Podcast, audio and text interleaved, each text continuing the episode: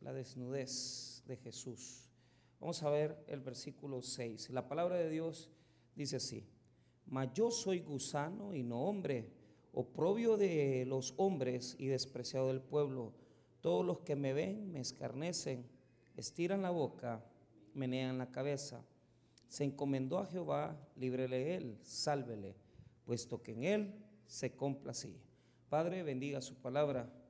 Ayúdenos a poder, Señor, ministrarla de la mejor manera posible. Permita, Señor, que el Espíritu Santo pueda también hablar a nuestros corazones. Oramos, Señor, por todos aquellos que vienen con sus cargas, con diferentes problemas, que sabemos que solamente usted puede resolvernos. Ayúdenos a, a poder tomarnos de su mano y encontrar el auxilio necesario para nuestra tribulación. Bendiga su palabra y bendiga a aquellos que no le conocen, para que puedan aceptarle como Salvador de sus vidas. Gracias por un día más. En el nombre de Jesús. Amén. Y amén. Pueden tomar asiento. Muy bien. El Salmo 22 es un salmo mesiánico. ¿A qué se refiere eh, que sea un salmo mesiánico? Los escritores del Nuevo Testamento fueron leyendo el Antiguo Testamento poco a poco y comenzaron a notar que habían textos que se referían a la persona del Mesías, es decir, Jesucristo, y que esos textos le encajaban perfectamente al cumplimiento que se estaba dando en la vida y ministerio de Jesús. Esto quiere decir que cuando vemos el Antiguo Testamento, podemos ver en él una condición profética, es decir, se ve que en el futuro estas profecías se van a ir cumpliendo. Cuando los escritores del Nuevo Testamento escribieron las epístolas y los evangelios, utilizaron porciones del Antiguo Testamento para poder eh, crear las estructuras, tanto de las epístolas como de los evangelios, pero particularmente las epístolas citan, Pablo cita, porque en su forma rabínica Pablo va a citar textos del Antiguo Testamento. Los escritores de Mateo, Marcos, Lucas y Juan eh, van a, no solamente lo van a citar, sino que van a ver escritores de los evangelios que van a tomar porciones, las van a traducir, ¿verdad? Y las van a incorporar en el evangelio para que queden como parte de una muestra de que las profecías se cumplieron en la persona de Jesús. Ahora, cuando hablamos de la desnudez de Jesús, nos referimos a que este Salmo 22 tiene todas las características del sufrimiento del Señor. Jesús padeció un dolor tremendo en la cruz del Calvario y este salmo se cumplió en él. De tal manera que si usted ve los primeros versículos, mire lo que dice, Dios mío, Dios mío, ¿por qué me ha desamparado? ¿Qué es lo que sucede? La Biblia nos enseña, por lo menos el Evangelio de Mateo, dice que a las 12 del mediodía se puso una gran oscuridad. Y llegando al final de las tres horas que duró la oscuridad, es decir, casi llegando a la muerte del Señor, Jesús pronunció estas palabras porque era una señal que estaba orando con el Salmo 22. O sea, Jesús estaba recitándolo, declarándolo, de tal manera que los evangelios manifiestan que él dijo estas palabras, Eli, Eli, lama. Entonces, ¿qué quiero mostrarles hoy? Solamente les quiero mostrar su condición de vergüenza. Es decir, los versículos 6 al 10 revelan, no solo son estos versos, son más, pero podemos decir que del versículo 6 al versículo 10 revelan la condición de vergüenza de Jesús en la cruz del Calvario. Es decir, los versículos 6 al 10 son un resumen del dolor de la expresión de vergüenza que Jesús tuvo. Les voy a explicar algo. Jesús sufrió físicamente con los azotes que le dieron. Jesús sufrió espiritualmente. Jesús sufrió emocionalmente. Se vio abandonado por los suyos, los apóstoles. Pero estos versículos nos hablan de la condición de vergüenza que Jesús tuvo que experimentar en la cruz del Calvario. ¿Por qué? Porque les quiero hablar de eso. Les quiero hablar de la vergüenza, de la desnudez. Y cuando hablamos de la vergüenza, de la desnudez, estamos hablando que todos aquí, en diferentes condiciones, hay situaciones de vida que nos avergüenzan, que nos dan pena, que nos limitan porque nos hacen sentir tristes y avergonzados. Es duro porque la vergüenza es parte de la vida de todos nosotros, en diferentes cosas, en diferentes áreas y en diferentes circunstancias. Pero ahora voy a tomar estos versículos, los voy a ir trabajando con ustedes y les voy a dar un mensaje para que comprendan cómo tenemos que experimentar la vergüenza, pero también cómo debemos de salir de esa vergüenza. En primer lugar, eh, las palabras que se mencionan en el verso número 6 son palabras que nos dejan atónitos. ¿Por qué? Porque estos versículos se están refiriendo al Señor Jesucristo. Es decir, mayor soy gusano. Y, parece, parece duro, parece eh, insensible, nos da la sensación que, que estamos ofendiendo a la persona del Señor, pero no es así. ¿Por qué? Porque esto así se escribió. Se escribió con el propósito de experimentar, de darnos a nosotros qué sufrimientos experimentó Jesús en su dolor. Entonces, Jesús, Jesús toma esta porción del versículo y se viste, porque Jesús se hizo hombre, murió en la cruz, pero el dolor que experimentaba lo hizo sentirse como un gusano. Un gusano en el sentido bíblico. Jesús experimentó el ser un gusano. ¿Por qué y cómo? Esa es la pregunta. Solo lea la porción del verso 6. Mas yo soy gusano y no hombre. Ahora, esto tiene que ver con varias cosas. En primer lugar, tiene que ver con lo que la palabra en hebreo significa. Para hablar de la palabra gusano en el texto hebreo, se utilizan dos palabras diferentes. Uno en hebreo es rima y la otra es tolá. Aquí ocupa tolá. Pero cuando ocupa tolá, se refiere a un gusano que está, que es color rojizo. Entonces, Jesús se le atribuye ese color rojizo por el derramamiento de su sangre preciosa. De tal manera que cuando Él estaba crucificado, Él tenía sangre en sus manos, sangre en sus pies, sangre en sus frentes, sangre en sus espaldas.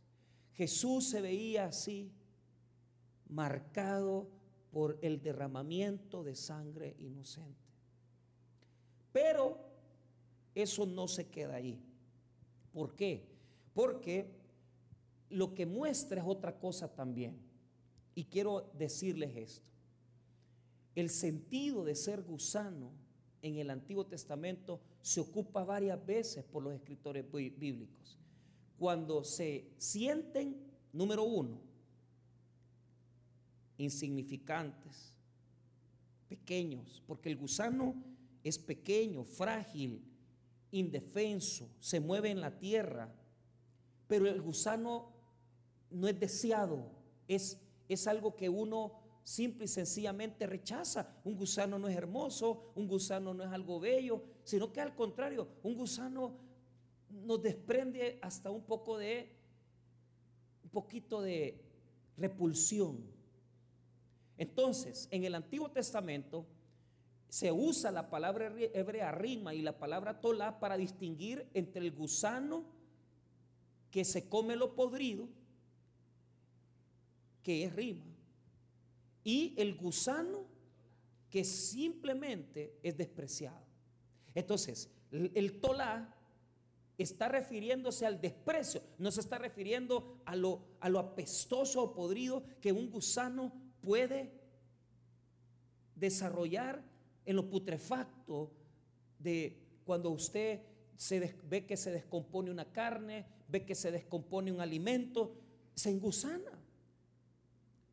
No se está refiriendo a eso, se está refiriendo al sentido de insignificante, frágil, desprecio, pequeño, algo que no queremos, que no amamos, algo que no nos gusta. Entonces, la Biblia nos habla de ese sentido del gusano en muchas formas, en muchas maneras. Primero, quiero que note al sentido que tiene. Ya les había hablado del, sangramiento de Jesús, pero en, el, en la forma de ese ser gusano se refiere a que está desfigurado totalmente. Jesús no parece un ser humano, parece un gusano porque está herido, su rostro no se ve, su rostro está golpeado, abofeteado, y no parece ser él. Y los profetas escribieron detalladamente la imagen de este gusano. Lo describieron a cabalidad en sus profecías. Vea conmigo rápidamente en Isaías, capítulo número 52, verso 14. Mira lo que dice Isaías 52, 14. Isaías 52, 14.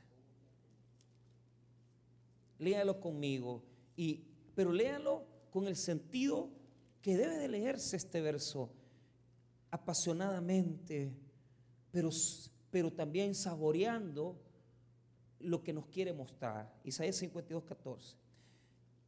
Como se asombraron de ti muchos, de tal manera fue desfigurado de los hombres su parecer y su hermosura más que la de los hijos de los hombres. Así asombrará él a muchas naciones.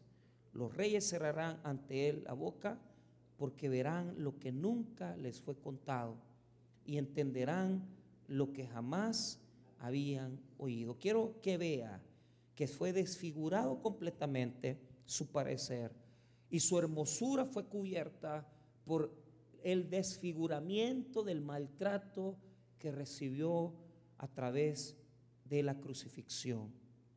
La Biblia nos muestra no solamente en este versículo ese dolor, sino que también podemos citar ahí atrás usted puede ver otro versículo que nos habla de lo mismo, Isaías 49, 7.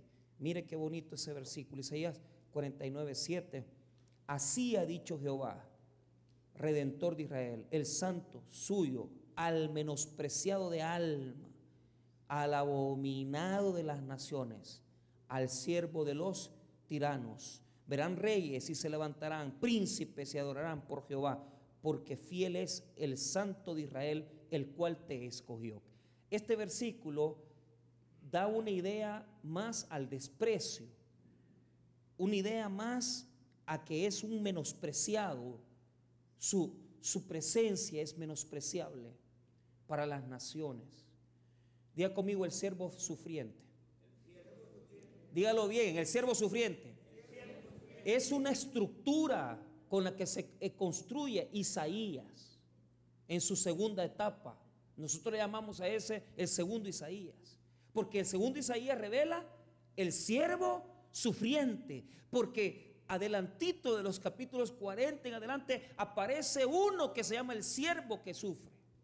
Pero la pregunta de los judíos era, ¿quién es ese siervo sufriente? ¿Quién es ese siervo que padece dolor? ¿Quién es ese siervo que es desfigurado? Ese siervo es nada más y nada menos que nuestro Señor Jesucristo. Porque Él iba a asumir la vestidura del desprecio por nosotros. ¿A, vos te han despreciado? ¿Que te han dicho que no sos hijo de, de un Señor, de una persona? Y te han hecho sentir, te han, te han hecho experimentar eso. No ser deseado en una reunión y que cuando aparezcas tú la gente diga, ahí viene ese, ese. Te desprecia la gente, te da la espalda.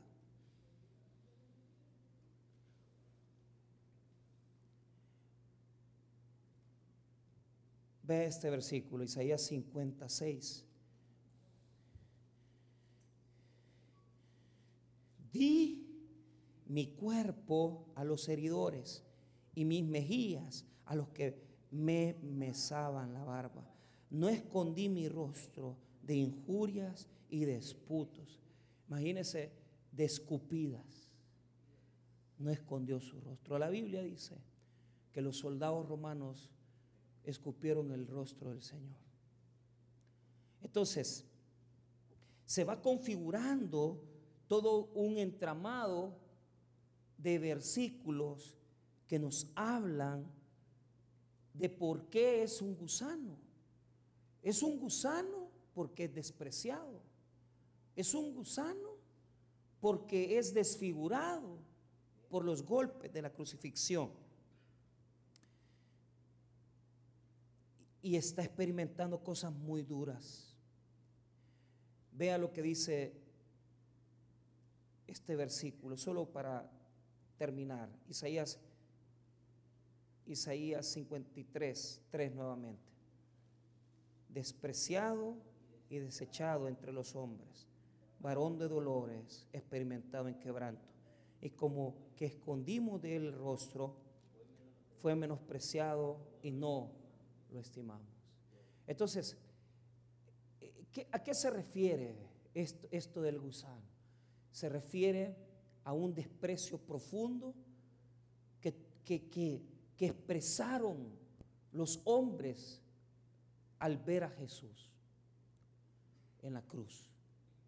Entonces, el, ya lo vamos a ver esto, pero quería dejar una idea clara de, de la cuestión de, de la insignificancia, del menosprecio que implica ser gusano.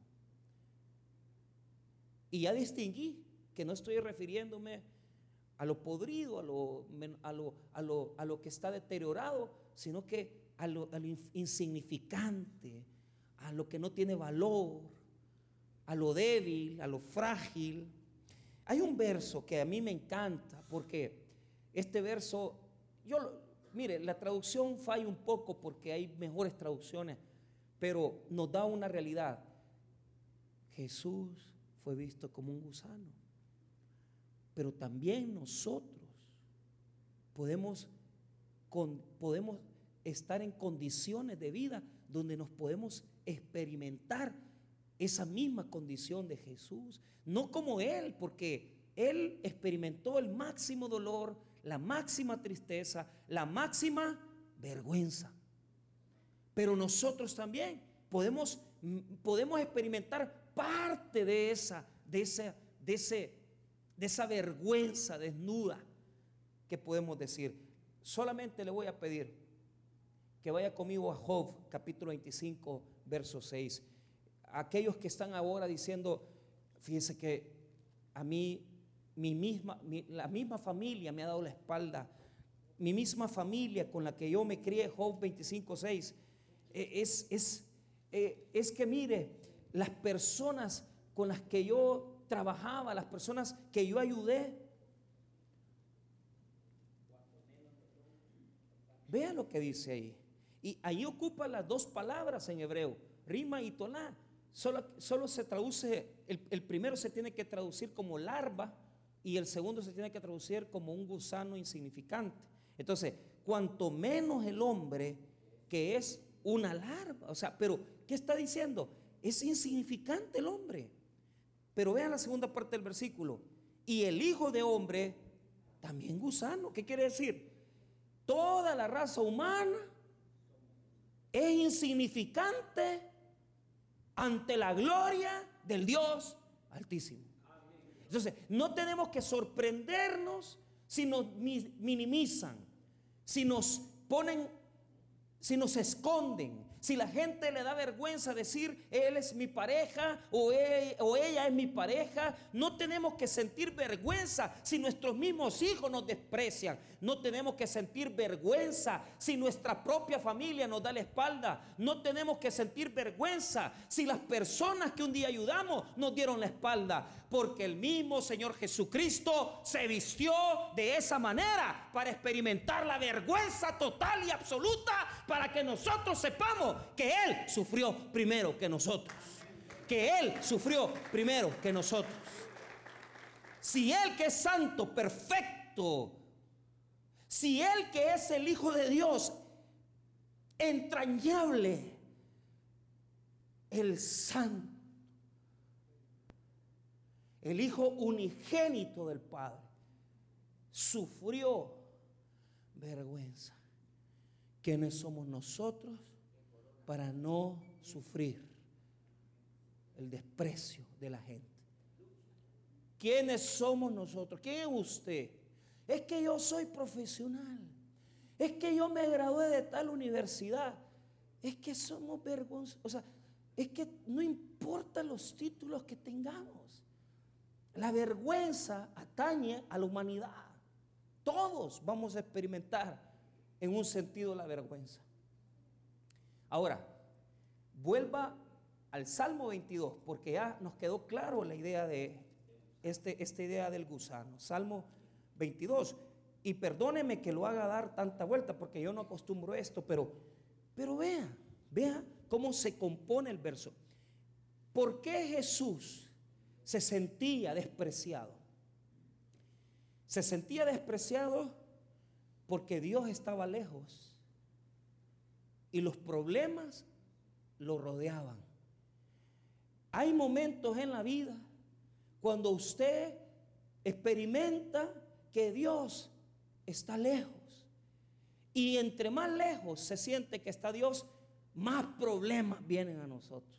Entonces, el sentido de abandono del Señor se da por una razón, porque Él era un hombre que no había cometido pecado ni falta alguna, pero fue juzgado como un malhechor, fue acusado como un malhechor.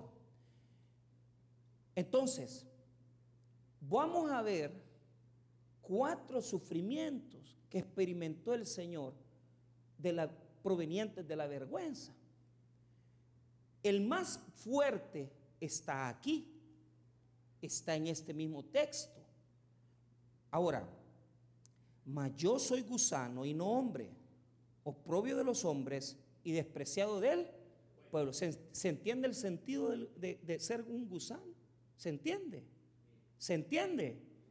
Entonces, verso 7. Todos los que me ven me escarnecen, estiran la boca, menean. ¿Por qué? Porque este sentido es, lo más despreciable en la, en la mente judía. Cuando te señalan y dicen, cuando menean la cabeza,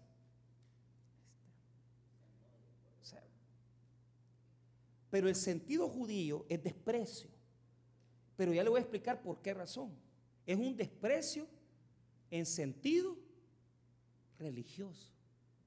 Menear la cabeza es un desprecio en sentido religioso. ¿Por qué? Porque vea cómo se complementa el 8. Mira cómo dice, se encomendó a Jehová, líbrele él, sálvele, puesto que en él se complacía.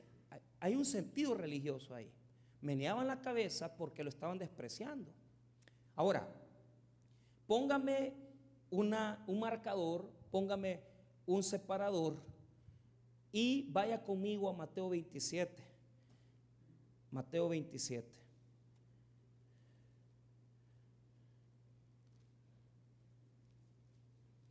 Aquí tenemos al Señor Jesús con todos sus dolores, con todos sus desprecios.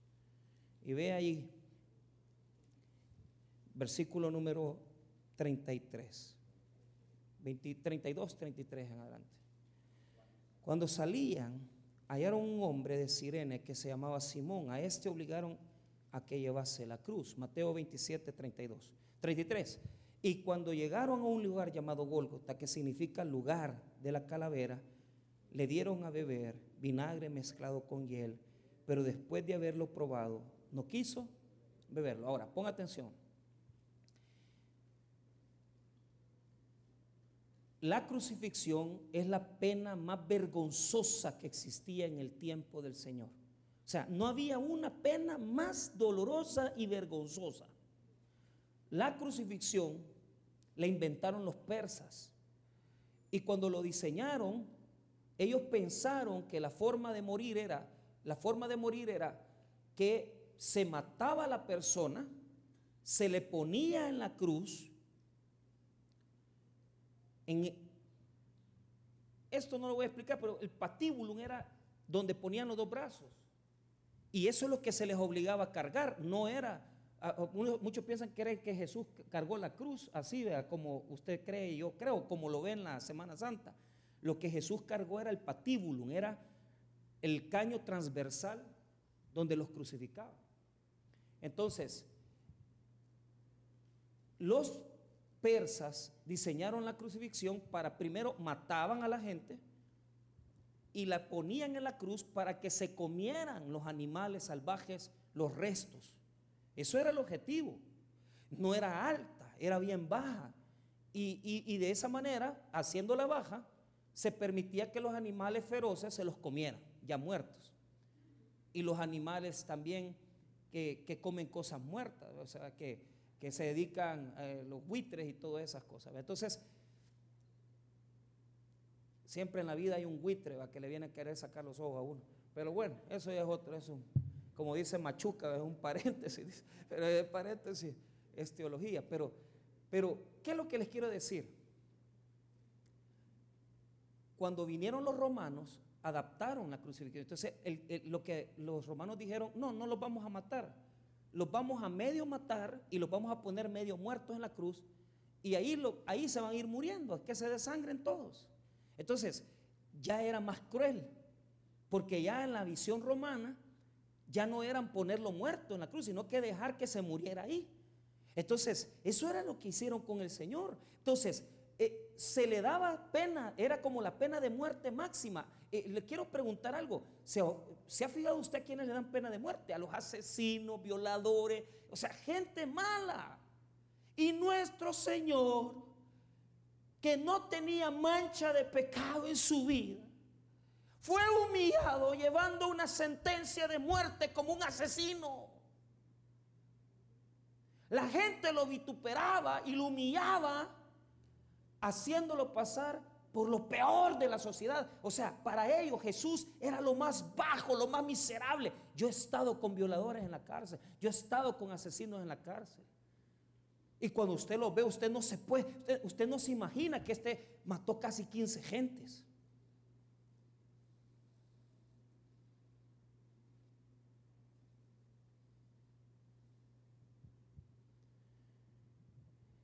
Ese era Jesús para ellos. Ahora veamos la desnudez. veamos el vituperio de la desnudez. Verso 35. Cuando le hubieron crucificado, repartieron entre sí sus vestidos, echando suertes para que se cumpliese lo dicho por el profeta. Partieron entre sí mis vestidos y sobre mi ropa echaron suerte. Le quitaron la túnica porque esa era de un solo hilo, pero, pero las ropas de él se las quitaron. Voy a ser honesto en honor a la verdad. Lo más seguro es que haya estado desnudo, totalmente. Pero existe una posibilidad de que le hayan puesto algo para tapar sus órganos sexuales. Pero cuando usted ve la crucifixión en la semana, eso es mentira, eso usted no se imagina lo que eso era. Hermano, usted ha experimentado la desnudez física. Ni, ni los niños, los niños se esconden. ¿Sabe por qué? Porque esa, esa es la desnudez que nos da vergüenza, nos da pena, que alguien, eh, que alguien nos vea, ¿verdad? O, que, o que nos descubra. Pero ese es Jesús, llevando la desnudez, estando ahí públicamente para todo mundo, nuestro Señor. Pero es que el verso va más allá, diga conmigo, va más allá. Porque la desnudez es, es teológica también y espiritual. Porque ¿Qué pasó en Génesis cuando Adán y Eva abrieron los ojos? Y, dice el verso, abrieron los ojos y tuvieron. Ajá, porque estaban desnudos. Pero esa desnudez es espiritual. La conciencia se les despertó y se dieron cuenta que estaban desnudos. Hermanos, lo, han lo han desnudado a usted moral y espiritualmente cuando, cuando la esposa le descubre su amorío cuando la mentira se le cae en la cara.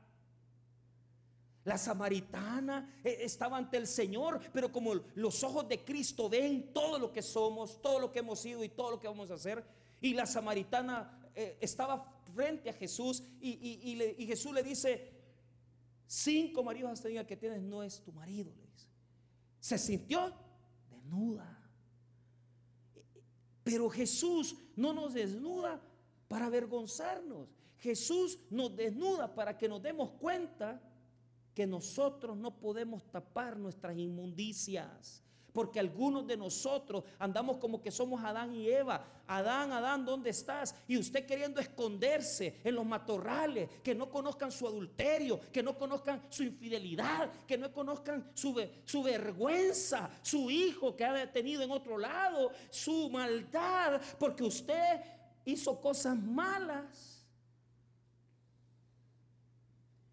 Y hacemos lo que Adán y Eva hicieron, que fue ponerse unas hojas de higuera para taparse. Así somos nosotros. Somos como niños escondiéndonos. Escondemos mentiras en los celulares, escondemos pornografía, escondemos sentimientos, escondemos malos malos pensamientos. Pero yo he venido a decirte aquí que la vergüenza física es horrible porque te ven desnudo.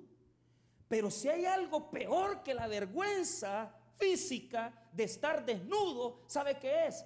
Es la vergüenza de la desnudez espiritual.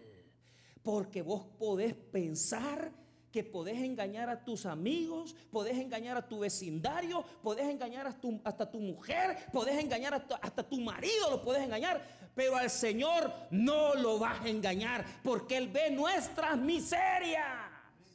Él ve lo que somos. Él sabe lo que usted y yo somos. No hay nada que se esconda Hablé con una hermana y dice, pastor, es que sinceramente no sé de quién es el hijo. No sé si es de él o es de otra persona. Esas son nuestras miserias. Son nuestros errores.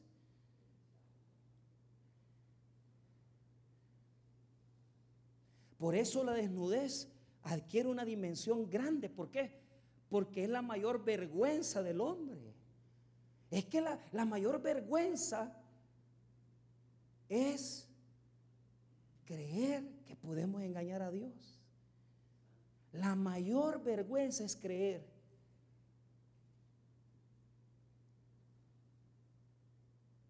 que podemos hasta engañarnos nosotros solos. Pero ¿sabes cuál es el problema? Que no hay hoja de higuera y que no hay nada con que te tapes. Porque el único velo capaz de tapar la desnudez del hombre es la persona del Hijo de Dios llamado Jesucristo. Porque Él quedó en la cruz para que vos no experimentaras la peor vergüenza. Ya conmigo la peor vergüenza. Te voy a hablar de la desnudez y te voy a hablar de la vergüenza. ¿Qué tal aquellos que le hemos fallado a la gente? Decime. Y tenés que ver a los ojos al que le robaste. Y tenés que ver a los ojos con la que te acostaste. ¿Verdad que no podés levantar la vista? ¿Sabes por qué no la puedes levantar? Por tu conciencia. Porque Dios ha diseñado la creación para que el hombre experimente un poquito de la vergüenza que Jesús experimentó. Y de vez en cuando cometemos errores que no nos permiten ver a la cara a la esposa de él, al esposo de ella. Y no puedes verlo el rostro, porque somos hombres y mujeres con errores. Aquel que vea el rostro a alguien que ha traicionado, eso solo Judas lo hizo. Quiere decir que se necesita un nivel de inconsciencia fuerte, es decir, se necesita un nivel de, de verdadero cinismo para ver a los ojos a alguien que usted ha dañado. Pastor, es que yo no puedo ver a los ojos a fulano. Excelente. ¿Sabe por qué? Diga conmigo, somos humanos. Y yo tengo gente que no puedo ver a los ojos. Hace dos semanas yo me senté con él yo no podía verlo a los ojos, porque yo sé lo que le hice. Todos aquí tenemos a alguien al que no podemos ver al rostro. ¿Querés que te hable de vergüenza? De desnudez. Pariente muy apreciado por mi persona. Gran médico. Profesional increíble título, lo que usted quiera. Me tocó irlo a ver en sus últimos días.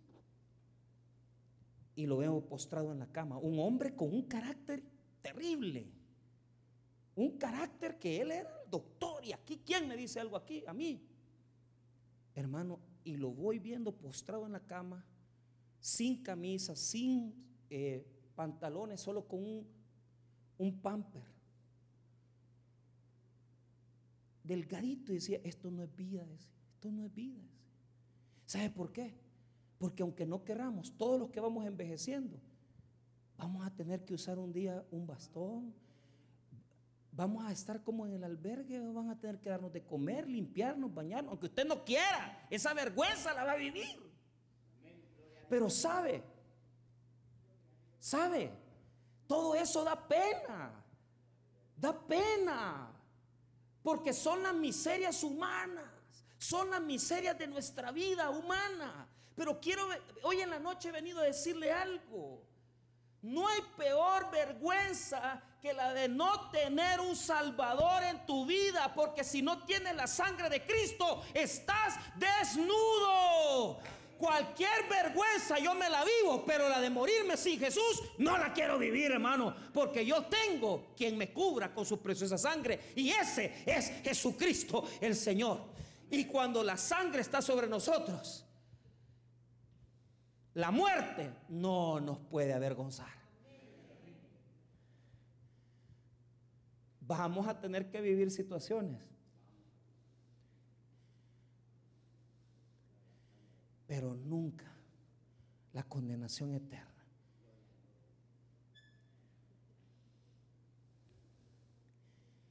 Yo les dije a ustedes que experimentó varios, varios dolores.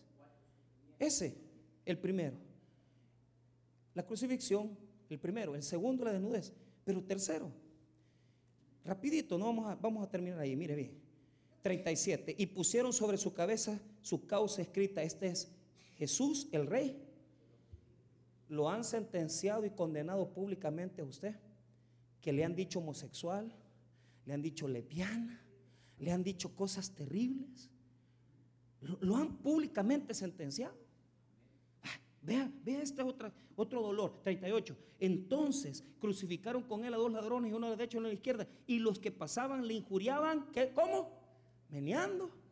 Esos eran los que pasaban frente, o sea, los, los metidos. Y le meneaban la cabeza. Porque ¿qué es lo que pensaban ellos? Yo le dije a usted que este es el desprecio más difícil, que es cuando la gente te menea la cabeza porque dicen, este de aquí no se levanta, porque Dios lo abandonó. Este de aquí no se levanta porque Dios lo abandonó. Vean lo que dice ahí, véanlo. Miren lo que dice. Y los que pasaban le injuriaban mirando la cabeza. 40. Y diciendo, tú que arribas el templo en tres días y lo reedificas, sálvate a ti mismo. Si eres hijo de Dios, desciende de la cruz. 41. De esta manera también los principales sacerdotes encarneciéndole eh, con los escribas y los fariseos y los ancianos decían, a otro salvó, a sí mismo no se puede salvar. Si es el rey de Israel, descienda ahora de la cruz y creeremos en él. Confío en Dios líbrele ahora si le, si le quiere, porque ha dicho, soy hijo de Dios. ¿De dónde sacaron ese versículo? Del Salmo 22, del versículo 6, 7, 8. Amén. ¿Sabe qué quiere decir? Este ya no se levanta. Yo eso lo he oído tantas veces.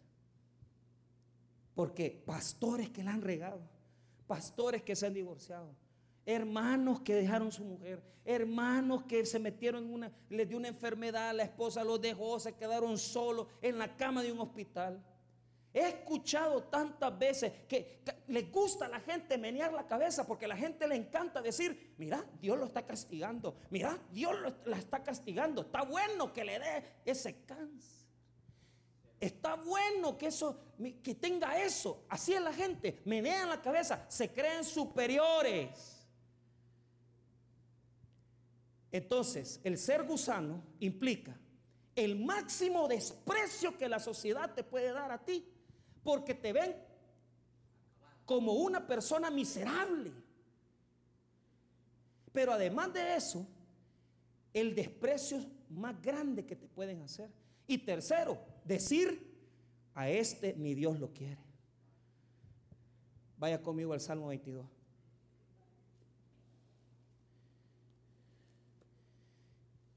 Pero aquí es algo precioso.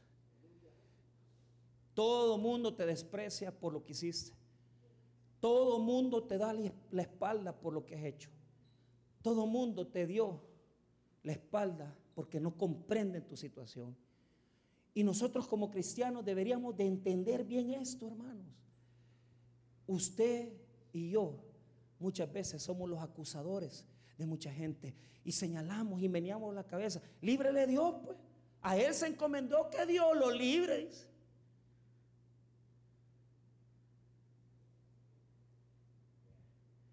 Pero ¿sabes qué? Entre más gente te desprecia, entre más gente te, te, ve de menos, entre más gente te haya dado la espalda, dale gracias a Dios. ¿Sabes por qué? Porque Dios es especialista en recoger lo que todos menosprecian. Porque Dios es especialista en meterse en la vida de los despreciados, los marginados, los que nadie quiere. Él se mete con nosotros y nos dice, ven a mí, te voy a dignificar te voy a vestir, te voy a hacer un hombre nuevo, te voy a hacer una mujer nueva, te voy a vindicar, te voy a hacer una nueva criatura y en Cristo seremos más que vencedores. Ya no estamos desnudos. Porque Dios nos ha dado una nueva dignidad. Dios nos ha dado un testimonio nuevo. Hay que los injuriadores, hay que los despreciadores hablen. Pero ¿sabe qué? Ahí mismo en el Salmo 22 Verso 24. Todos lo vieron como gusano, menos Dios. Mira lo que dice 24. Porque no menospreció ni abominó la aflicción del afligido, ni de él escondió su rostro, sino que cuando clamó a él, le oyó. De ti será mi alabanza en la gran congregación, mis votos pagaré delante de los que le temen. ¿Qué es lo que dice? Mire, sino que cuando clamó a él, le oyó. Hermanos, no sé si ustedes han vivido esto igual que yo lo he vivido. Pero yo te puedo decir algo. Aunque todo mundo te menosprecie, Dios no te va a menospreciar. Que todo mundo te vea como quiera verte. ¿Sabes por qué? Porque al final de cuentas, la sangre de Cristo es la que ha cubierto mi pecado. Y me ha dado un nuevo vestido. Y me ha dado un nuevo vestido. No temas, gusano de Jacob. Oh vosotros, los pocos de Israel. Yo soy tu socorro, dice Jehová. El santo de Israel es tu redentor. Isaías 41, 14. Yo me pongo en las manos de Dios. No importa. Lo que pase no importa. Yo me pongo en las manos de Dios. Y si la gente piensa que yo soy un gusano, yo solo me preocupo por algo de saber que aunque la gente no cree en mí, mucha gente no va a confiar en vos otra vez. Mucha gente no te va a querer dar la confianza. Pero acordate de algo. El Señor sí te está dando una oportunidad. No lo defraudes. Y si usted de los aquellos que pasaron por ser gusanos, pero Dios les dio una nueva oportunidad, no defrauden la confianza que Dios les ha puesto. Porque tarde o temprano, esa misma gente que no te quiso dar una nueva oportunidad, se van a dar cuenta que aunque ellos no te la dieron, Dios sí te la dio. Porque Él no menosprecia a nadie, porque Él es misericordioso, porque Él es grande en misericordia. Vamos a orar, hermanos. Padre, gracias por tu palabra. Gracias por